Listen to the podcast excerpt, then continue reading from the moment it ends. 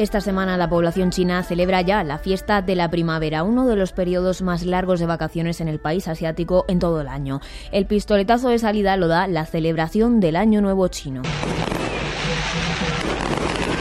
La mayoría de las calles de este país inmenso ya están decoradas con farolillos y pancartas que adornan hogares y establecimientos porque dan buena suerte. Los famosos sobres rojos con dinero ya se han dado después de que las estaciones de tren hayan estado abarrotadas por los desplazamientos masivos para llegar hasta los pueblos. 480 millones de viajes han hecho que miles de chinos hayan dejado las principales ciudades para volver por unos días a sus ciudades natales y pasar estas fiestas que duran en torno a dos semanas con su familia. Vamos a conocer un poco más de todo lo que gira en torno a esta época del año en el otro lado del mundo con Huilin Huo, que ahora es profesora del área de estudios de Asia Oriental en la Universidad Complutense de Madrid.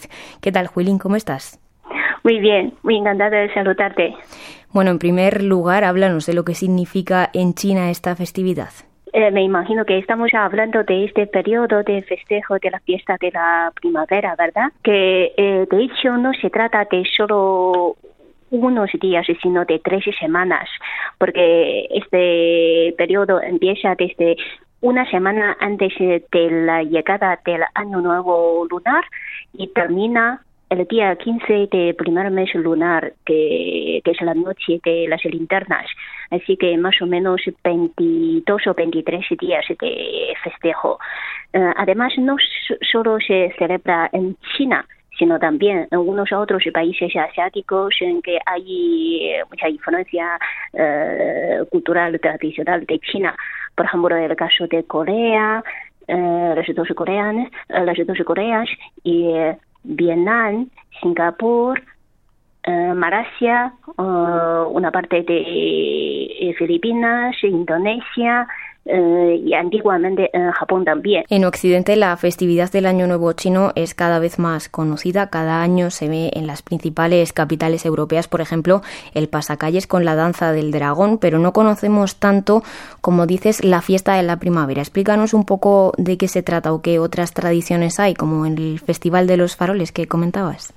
Muy bien, pues eh, eh, este periodo de festejo es para dar el, la bienvenida al nuevo año.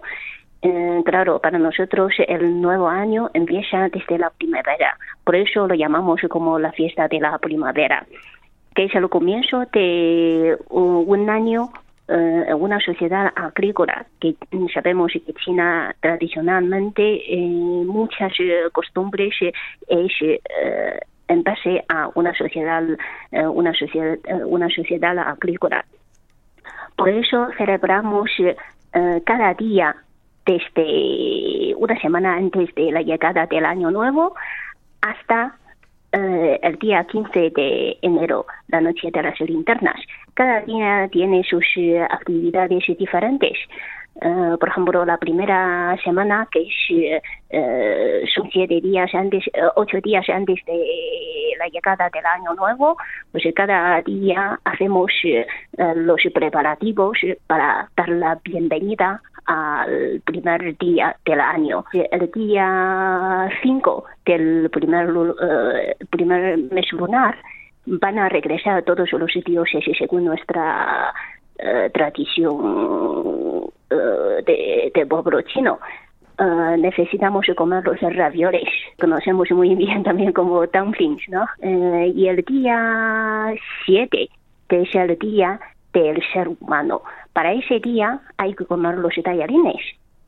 Y por último, el día 15 de primer mes lunar, que es la noche de las linternas, que es el final de este festejo de más de tres semanas, Mm, celebramos con las linternas, por la noche paseamos en la calle eh, y con eh, un concurso de las linternas. Todo se queda bonito eh, y buenos deseos para el nuevo año. Este, de hecho, es el año del dragón, uno de los doce signos del zodiaco que existen, que van llegando de forma cíclica. Según el animal, la cultura china atribuye tipos de personalidad. ¿En qué se caracterizan los dragones, Juilín? sin duda que conoces muy bien sobre nuestra forma de contar los años. Pues, eh, como muy bien sabemos que eh, en China eh, tradicionalmente contamos los años con un sistema de 12 animales y 5 elementos. Los 12 animales, eh, el único que es mítico es el dragón, que traducimos al español. En chino llamamos long. Eh, este, mm, este animal que es muy importante en la cultura china, mm, y a diferencia de a diferencia de la imagen de dragón en la eh, cultura occidental, mm, pues eh, el dragón chino es divino, constructivo, eh, además sale siempre con lluvia, que nos trae buena cosecha. Por eso para una sociedad agrícola como es la China antigua, el dragón significa prosperidad, la fortuna, el poder, dignidad, así que relaciona con el emperador, relaciona con todo el pueblo chino. El dragón entonces es uno de los signos del zodiaco favoritos en China y otras veces incluso se han registrado casos de hospitales con capacidad insuficiente para atender embarazos y partos. Me pregunto si este hecho va a impulsar la natalidad del pueblo chino porque la caída de la población continúa en el país. De hecho, desde el año pasado ya no es el, el más poblado del mundo, sino que es India.